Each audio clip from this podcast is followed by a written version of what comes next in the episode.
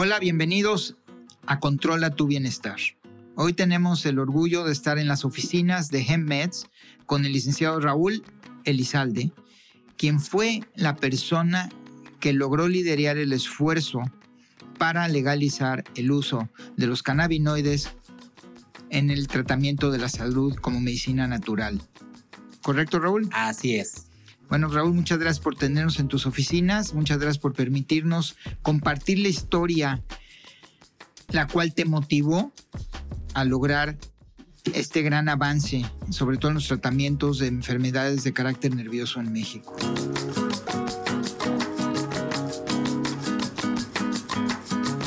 Pues bueno, primeramente es un gusto estar aquí contigo, poder compartir esto con toda tu comunidad y con toda tu audiencia.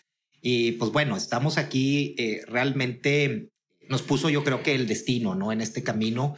Yo soy eh, empresario regiomontano, eh, me dedicaba a la importación y exportación de electrónicos. Nada que ver con este tema, pero bueno, por un tema que lo van a poder después conocer en este mismo espacio, que es el caso de epilepsia que tiene, que tiene mi hija. Yo entro en este tema, en este, en este tema de la salud y empezamos creando una fundación que se llama Por Grace. Pueden visitar la página www.porgrace.org.mx.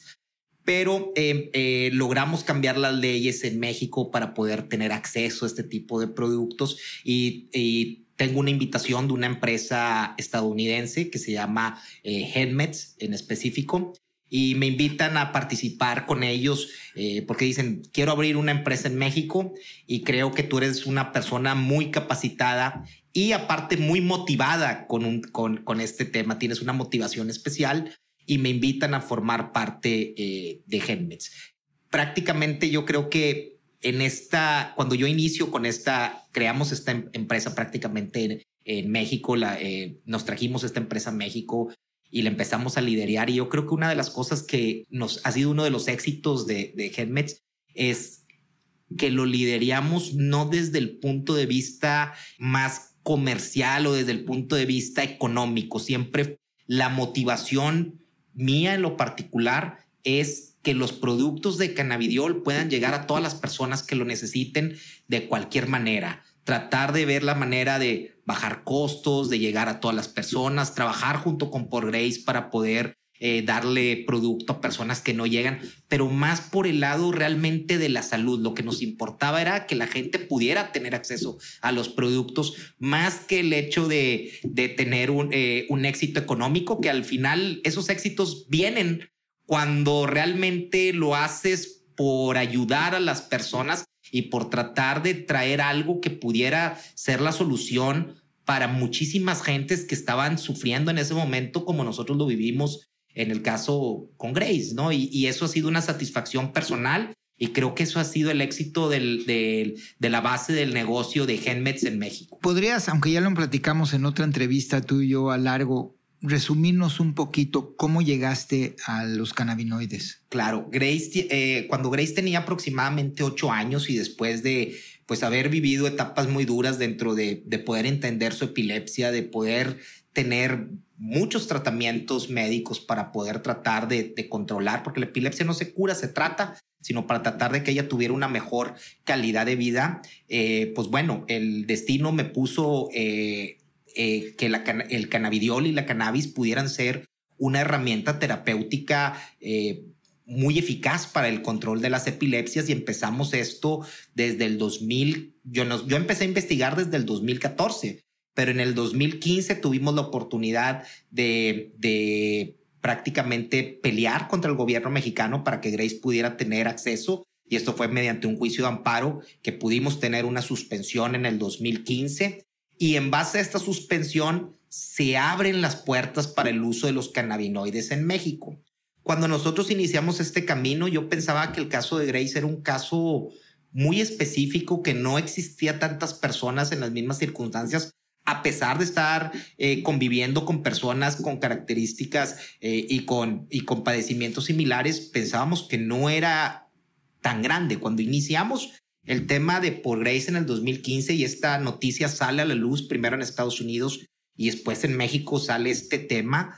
nos fue para nosotros también una cuestión, eh, pues fue un choque, porque empezamos a ver no nada más cientos de personas, sino miles de personas contactándonos y diciéndonos, mira, esta es la situación de mi hija, yo creo que también nosotros nos gustaría también probar este tipo de productos, nos gustaría que se aprobaran en México y veíamos casos iguales o aún más difíciles que el de Grace. Nosotros pensamos que era un caso muy difícil, veíamos casos que estaban en condiciones todavía más difíciles que nosotros y que estaban buscando acceso a esto y esto nos dio la fuerza necesaria para poder seguir luchando. Y me acuerdo cuando empezamos, eh, era el eslogan prácticamente en apoyo que buscábamos era por Grace.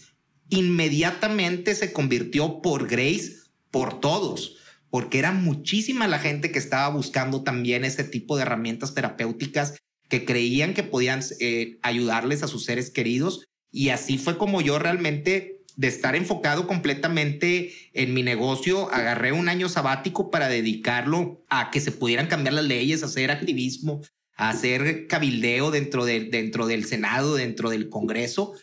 Y en ese año sabático se me, invitan, después de que ya había sido aprobada la, la cambiada la ley, todo, me invitan a, a formar parte dentro de esta industria. Y así fue como entré realmente, ¿no? Algo me puso ahí y pues seguí el camino, seguí el camino de, de, algo que ahora me apasiona, que es el tema de los cannabinoides. Cuando me invitan, hablo con mi esposo y digo, ¿sabes qué? Me están invitando a formar parte. Le digo, y no me veo hoy en día en otra industria o en haciendo algo más. Le digo, aquí en la casa eh, y en la familia y todo, almorzamos hablando de cannabinoides y hablando de cannabis, todo. Me voy en la tarde y sigo tocando ese tema de cannabis. Me voy a la cama y seguimos tocando el tema de las prohibición del cannabis, del por qué está prohibido tratamientos, viendo resultados de estudios clínicos, etcétera. Y nos prácticamente, pues era algo de todo el día. Cuando me invitan y me dicen, oye, ¿quieres, quieres participar? Digo, sí. me dicen, oye, pues si todavía ni te digo cuánto la propuesta económica, nada. Y le digo, bueno, de entrada te estoy diciendo que sí, déjame analizarlo, ¿no? Pero ya había dado el sí como quiera porque era algo que me apasionaba. Qué bueno que Dios te hizo hombre, porque si hubiera sido señorita, otras, otras hubieran sido las consecuencias.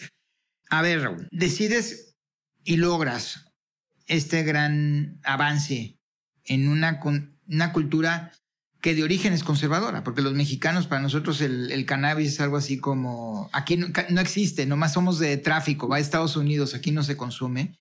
Y claro, no estamos hablando del consumo de los psicodélicos, estamos hablando del consumo médico.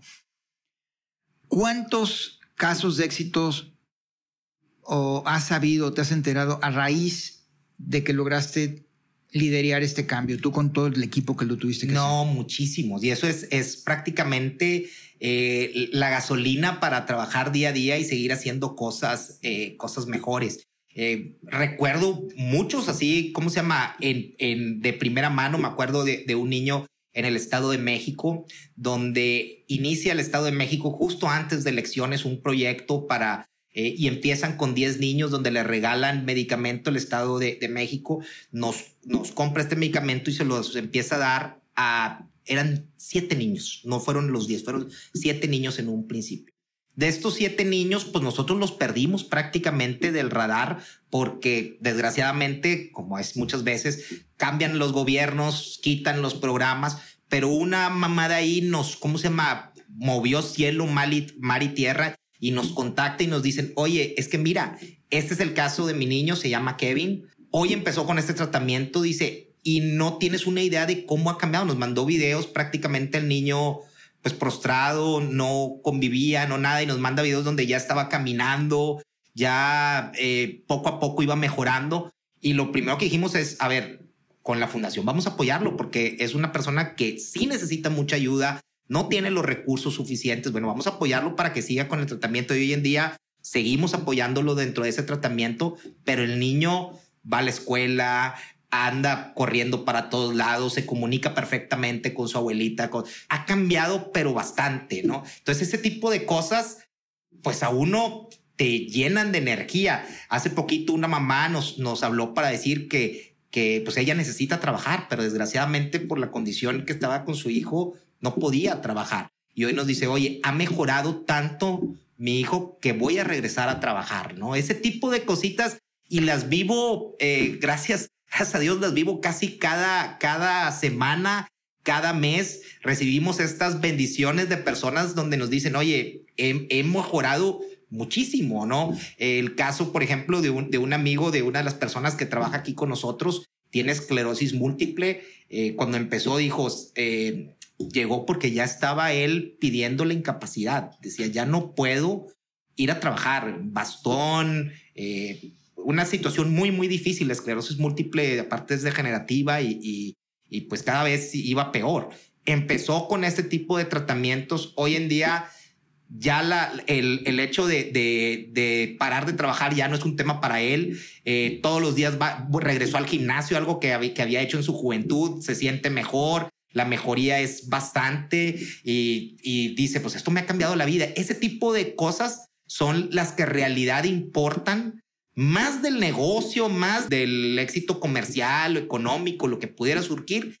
Ese tipo de casos son los que realmente hacen importante la labor que estamos haciendo. Y eso es lo que realmente importa dentro de este tipo de industrias. Cuando vemos como una industria que lo único que importa es la economía, creo que nos equivocamos dentro de la... Si estamos en el tema de salud y lo vemos como un tema económico, creo que lo estamos haciendo mal, ¿no? Creo que el tema económico puede venir por, por consecuencia. Consecuencia, pero no tiene que ser el fin del, ¿cómo se llama? De, de este tipo de, de, este tipo de industrias que son industrias para salud. El fin debe ser el ayudar a los semejantes y esta industria me está dando esa oportunidad y es lo que yo me siento contento y es algo por lo que yo estoy feliz y día a día me levanto con ganas de ir a trabajar porque vemos el cambio que está haciendo dentro de las personas. No, pues tenemos que agradecerte mucho por esto que has logrado hacer y estoy seguro que hay muchos niños que y adultos que se están beneficiando, no nada más niños.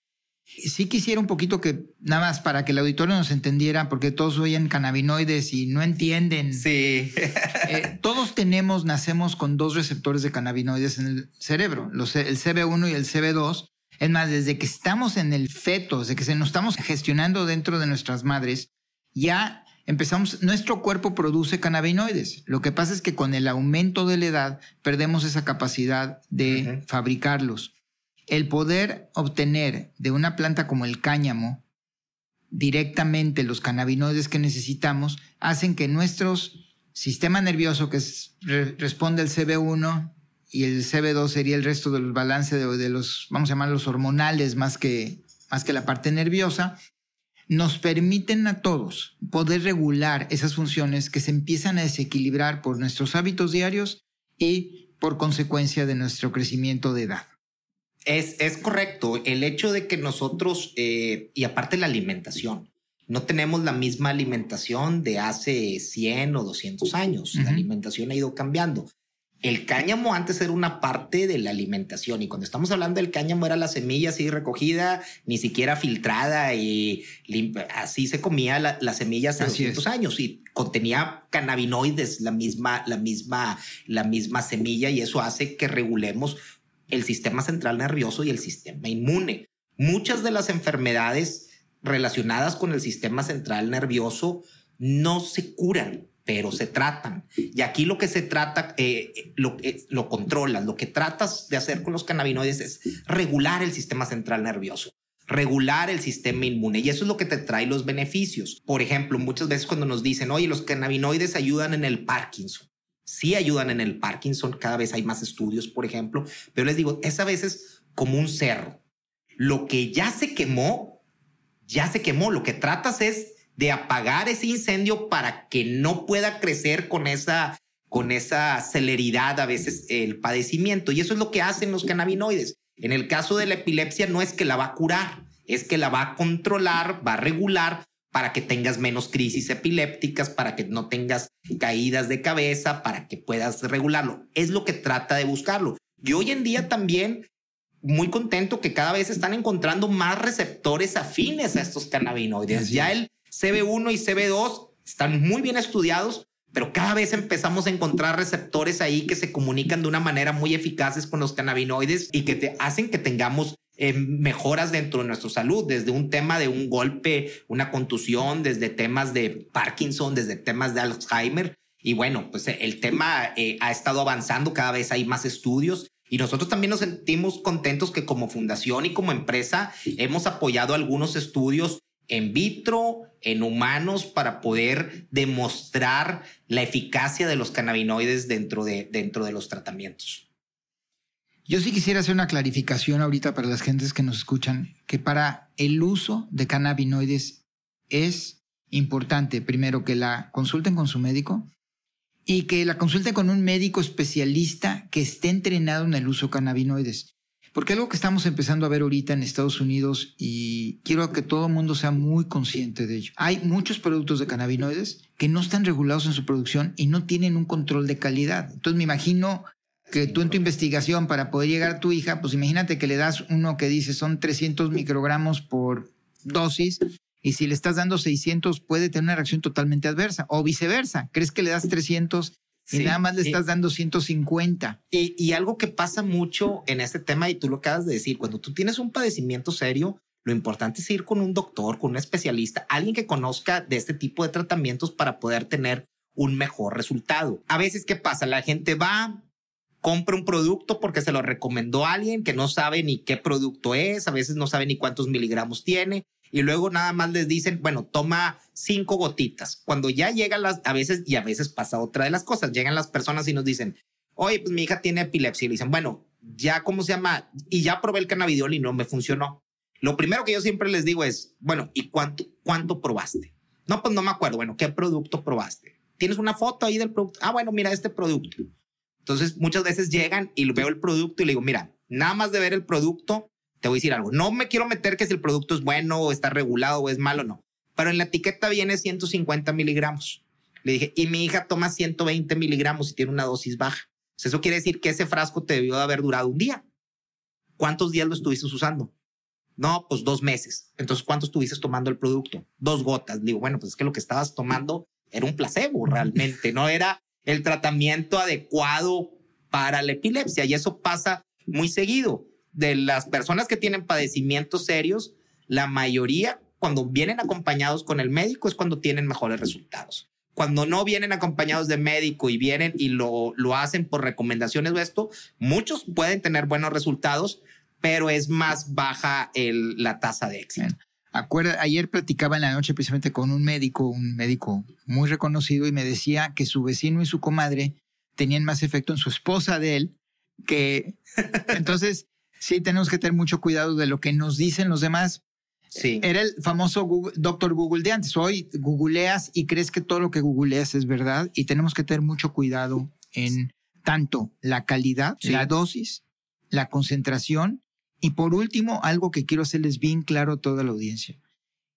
No hay dos cuerpos iguales que van a reaccionar exactamente igual. Eso es muy importante porque, y ese es un tema que batallan los médicos. Hoy los médicos ya lo entienden en medicina cannabinoide porque también cada vez hay más estudios y hay más pláticas, etcétera. Pero es un tema que les cuesta al médico, al médico convencional, porque llega el médico convencional y él a veces le, le enseñan que la dosis de esto tiene que ser, si es un gramo, tiene que funcionar con un gramo y en todos los cuerpos deben de ser igual. Y no es en el tema de cannabinoides todavía es más difícil. Por eso la dosificación, por ejemplo, si vemos en el tema de dosificación en epilepsia, estamos hablando de un miligramo por kilo hasta 15 miligramos por kilo. Hay un mundo de diferencia entre, entre la dosificación. ¿Y qué es lo que pasa? Tienes que encontrar la dosificación específica y esto lleva tiempo para poder hacerlo. Algo que en la medicina a veces convencional es muy difícil. Eh, lo usas dos semanas, ¿qué sentiste? No sentiste nada, no cambiaste nada. Ah, bueno, cámbialo. Y a veces no funciona. Y aún que lo entienden, porque yo a veces les digo, bueno, porque a mí no me funciona el Tylenol, pero sí me funciona este otro para el dolor de cabeza. Es el mismo caso de los cannabinoides. Los cuerpos son diferentes. No vas a esperar el mismo resultado en dos pacientes que sean del mismo peso, misma edad. Puede uno funcionar muy bien con una dosificación y el otro necesita tres veces más de esa dosificación. Todos los cuerpos reaccionan diferentes. Algunos cuerpos reaccionan muy bien a unos cannabinoides, algunos cuerpos reaccionan mejor a otros cannabinoides. No, pues gracias por aclararlo. Y yo sí quisiera hacerle a la gente clarificar que nuestros doctores y las misas son muy buenas. Simplemente hoy el sistema médico es el que no le permite al doctor hacer la investigación suficientemente larga para saber los antecedentes del paciente, qué puede haber en su cuerpo que de preámbulo sabemos que va a ser una reacción muy diferente. Vamos a hablar de otro producto, para no hablar de cannabinoides, para que no crean que estamos, vamos hablando de tiroides. Sí. Las medicinas que se utilizan ahorita para las dosis de tratar de emular la T3 o la T4 va a ser muy diferente. y es un juego de, a ver, trata con esto, súbele, bájale. Es un juego. Prácticamente el médico, nosotros decimos, en el tema de los cannabinoides, te tiene que llevar de la mano para poder ir viendo los diferentes cambios en las dosificaciones hasta que la encuentras. Por eso hemos visto en Brasil, estamos muy enfocados a médicos porque allá todo es 100% médico. Hoy en día vemos muy buenos cambios en neurología porque ya se adaptaron muy bien las dosis y los médicos están comprendiendo cómo hacerlo, pero también eh, médicos, medicina integral, se adapta muy bien porque ven todo el, todo el, esquema completo, todo el entorno y empiezan a ver hasta cambios sencillos de que, oye, eh, que a veces no lo ves normalmente, no empiezas a ver, por ejemplo, de que, oye, estás teniendo cambios porque lo ven todo, desde el sueño estás mejorando, estás menos ansioso, estás más contento, cómo te has sentido últimamente. Que te puedan llevar de la mano es lo que realmente va a hacer que funcione. Que a veces no se da el tiempo suficiente, en que es, bueno, prueba esto y así es como tiene que funcionar. No, en el caso del, de los cannabinoides, lleva un proceso. Sí. Leí en, tu biografía en algún lugar que a raíz de tu éxito con la legislación mexicana se te invitó a hacer una presentación en la Organización Mundial de Salud. Sí, estuvimos en, en el 39 Comité de Expertos donde nos invitan para hablar el tema. Aquí lo que pasaba era el cannabidiol no estaba dentro de la, no está dentro del, del listado de sustancias controladas. Entonces, en ese tiempo se estaba buscando incluir al cannabidiol dentro del listado de sustancias controladas. Eso era el objetivo. Entonces se reunieron expertos para hablar del tema y prácticamente fue muy sencilla la respuesta. El cannabidiol no es una molécula que represente un peligro para la salud. Entonces el hecho de convertirla en una sustancia controlada va a afectar sobre todo en los estudios y en poder encontrar el potencial terapéutico de la planta. Era, si ahorita lo metemos en el listado de sustancias controladas, vamos a acabar con todo lo que se está haciendo al respecto. Entonces, la recomendación de la Organización Mundial de la Salud a los países que se tiene que seguir es el cannabidiol no puede estar dentro de la del listado de sustancias controladas y los que no la han incluido ahí no la incluyan dentro de las dentro del listado. No, pues muchas gracias por haber influido en ese porque hoy lo que estamos viendo y para aquellas personas que se están agregando en este momento, Raúl ha hecho una cosa muy importante con su equipo nos ha listado en su página de la fundación por grace.org.mx 141 grupos, vamos a llamarles, no quiero llamarles enfermedades, sino estados de salud diferentes, en donde se están haciendo investigaciones en cada uno de ellos de cuál sería el efecto del consumo de diferentes, no nada más el CBD, sino en algunos casos donde también se combina el CBD con la parte psicotrópica, que es el THC. Y Quise sumarlos anoche, Raúl, pero no pude. Eran más de mil. Pero la, verdad sí leí algunos que me importaban en ciertos campos en los que yo estoy especializado. Y ha sido muy importante el avance que se ve en varios de estos estudios. Son muy prometedores. Lo que sí quiero aclararle al público es el único uso que ya está comprobado con un beneficio científico es para enfermedades tipo la epilepsia. Sí. Así es, y es donde están más avanzados. Eso no quiere decir que los otros estudios no estén avanzados, pero hay una limitante, Moisés, con el tema de los cannabinoides. Es una molécula botánica. Y el hecho de ser una molécula botánica, en lugar de ayudar y que sea algo más sencillo, a veces es un poquito más complicado. Voy a poner el por qué en la medicina, en la medicina convencional, tú, tú creas un medicamento, voy a poner un ejemplo cualquier, Viagra, por así decirlo. Tú tienes el medicamento Viagra y tienes la sustancia activa. La sustancia activa, tú desarrollas esa molécula. Quiere decir que esa molécula no existe, sino que tú la creas esa molécula, la pones en un producto y tú tienes, durante los primeros años, tienes la protección para que tú únicamente puedas controlar la venta de ese medicamento. Entonces, como tú tienes esa venta de ese, de ese medicamento y tú nada más lo puedes vender durante ese periodo de tiempo, recuperas tu inversión, porque el poder llegar a ese punto cuesta muchísimo. Los estudios clínicos cuestan. Entonces, las empresas farmacéuticas ahí recuperan su inversión. ¿Por qué no encontramos tantos productos hoy, empresas farmacéuticas desarrollando productos de cannabinoides con tantos estudios prometedores que hay? Porque no es negocio, porque no van a poder tener la protección, porque es una molécula botánica. Así es. Por eso sí encontramos medicamentos con cannabinoides sintéticos que se pueden comprar hoy en día en las farmacias. Por ejemplo, Cesamet, que es un medicamento sintético, es más peligroso, pero es sintético. Ahí sí tuvieron el control de esa molécula por un tiempo determinado.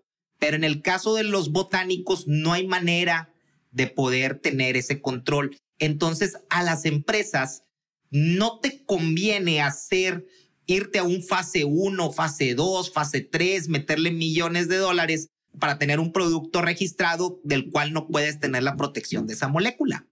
O sea, ¿quieres tú decir que nada más Dios tiene la patente de lo botánico? Nada más Dios tiene la patente de eso, nadie más. Está, en la, nosotros. está en la naturaleza. Sí, es bien importante lo que acabas de mencionar, porque al igual que las hormonas, cuando hemos visto, y vamos a hablar específicamente de estrógenos y progesterona, cuando se empezaron a hacer sintéticas, ¿qué sucedió? Se incrementó el cáncer de ovario y varios cánceres dentro, específicamente en las mujeres, que era donde se hizo este famoso estudio de las 70 mil enfermeras. Hoy, que existe la hormona bioidéntica, que es un producto botánico que tiene exactamente las mismas características, sí es cierto, no puedes darle la patente, pero hay laboratorios, compounding pharmacies en Estados Unidos que han producido estos famosos pellets de dispersión y donde tú controlas la absorción. Lo que la gente no tiene que entender, porque lo veo ahorita con los jóvenes que dicen, ah, entonces voy a vapear CBD y me va a ayudar para empezar, ya desde que estás vapeando, ya estás poniendo toxinas en tu cuerpo. Y segundo, tu nivel de absorción no es regulado. Entonces puedes tener un high de CBD, y no estoy hablando high psicotrópico, estoy hablando de un high de la cantidad de dosis y que se te puede bajar muy rápido o mantenerse ahí porque no, tu absorción no está regulada. Y que creo que uno de los productos que tú has estado mencionando ahorita, las gotas de CBD, tienen dos funciones que la gente no entiende. Y voy a hablar de tu marca, eh, que mencionaste rápidamente, Canaway, que es un, yo, está considerada yo creo que una de las primeras marcas mundiales en cuanto a control de calidad y que una de las ventajas que tiene es que las gotas están en una base de MCT o que son triglicéridos de cadena media, que además es alimento para el cerebro y ayuda al control del colesterol y de la diabetes mellitus en el cuerpo. O sea que eso es un producto adicional, un plus, de consumir las gotas de CBD. Y, y fíjate que nosotros lo notamos porque el MCT, como tú dices, es un alimento al cerebro. Así es. Y es muy bueno para la epilepsia. Efectivamente, cuando nosotros vimos dentro, del, dentro de los tratamientos que, que dábamos con nuestra hija, no como tratamiento médico, pero yo creo que al final, pues sí, es un tratamiento terapéutico, siempre estaban grasas buenas, como el MCT. Entonces, cuando nosotros trajimos este producto, nosotros dijimos, bueno, ¿por qué el, un producto muy especializado dentro de los de Helmets que tiene una concentración muy grande, el vehículo es MCT? Y luego nos dicen, bueno, algo más concentrado. Y algunos médicos nos dijeron, no, Raúl, déjalo así, porque el MCT también tiene una función dentro del tratamiento de epilepsia, entonces estamos atacándolos por dos lados, tanto en los cannabinoides como el triglicérido de cadena media que viene, que viene siendo una unión perfecta para poder llegar a donde queremos. Exactamente. Y, va a tener una absorción mucho más rápida en el cerebro que de la otra manera, porque va a poder traspasar estas barreras cerebrales.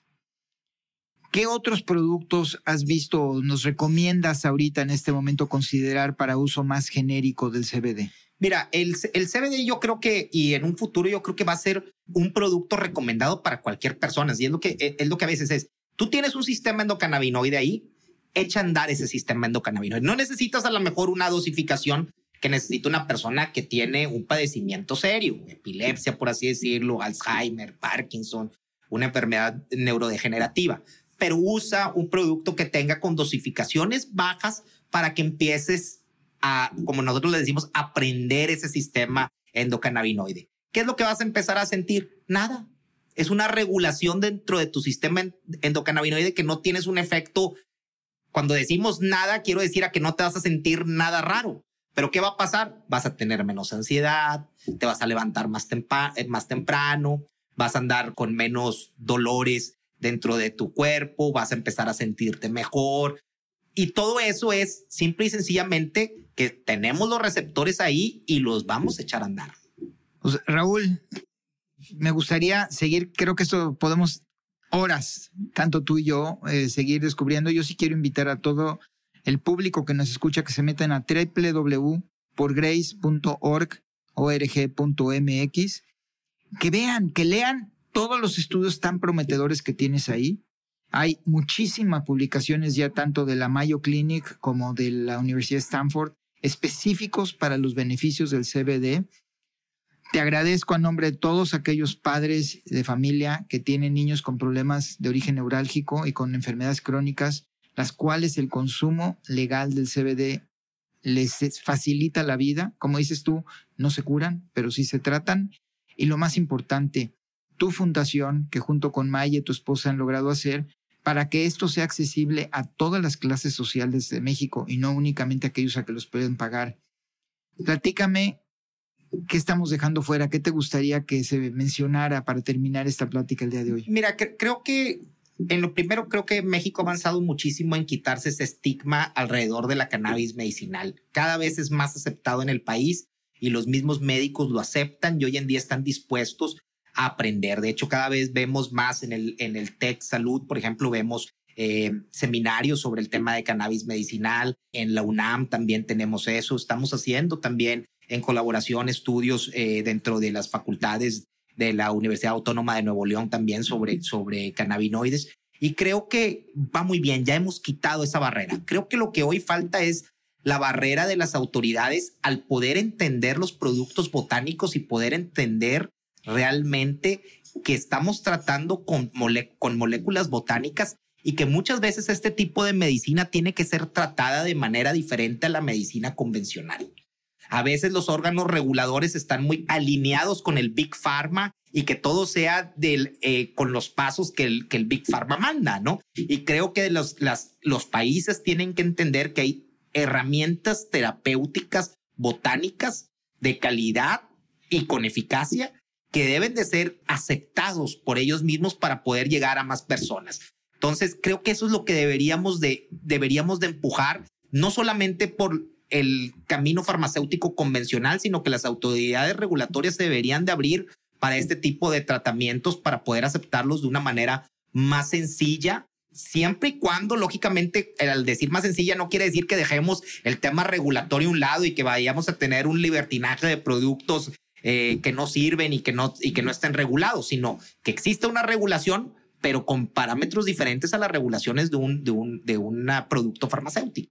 ¿No? Pues eh, definitivamente me llevo de tarea algo que quisiera compartir con todos aquellos que buscan crear empresas afuera, porque independientemente de este bienestar a la salud, cuando tú haces de tu misión el ayudar a los demás y el que tengan acceso a todos estos tratamientos, por consecuencia viene el éxito financiero. Y eso es lo que nos has dejado hoy también como un valor agregado, independientemente de todo lo que has logrado hacer para llevar el bienestar a los demás. Raúl, Muchísimas gracias. Espero que nos vuelvan a abrir las puertas para poder continuar esta plática más adelante. Felicítame a Maya, tu esposa. Y quiero agradecer tu participación en Controla tu Bienestar porque tú nos has demostrado que nuestro bienestar está en nuestras manos. Gracias a todos. Que tengan un excelente día. Muchas gracias a todos. Hasta luego.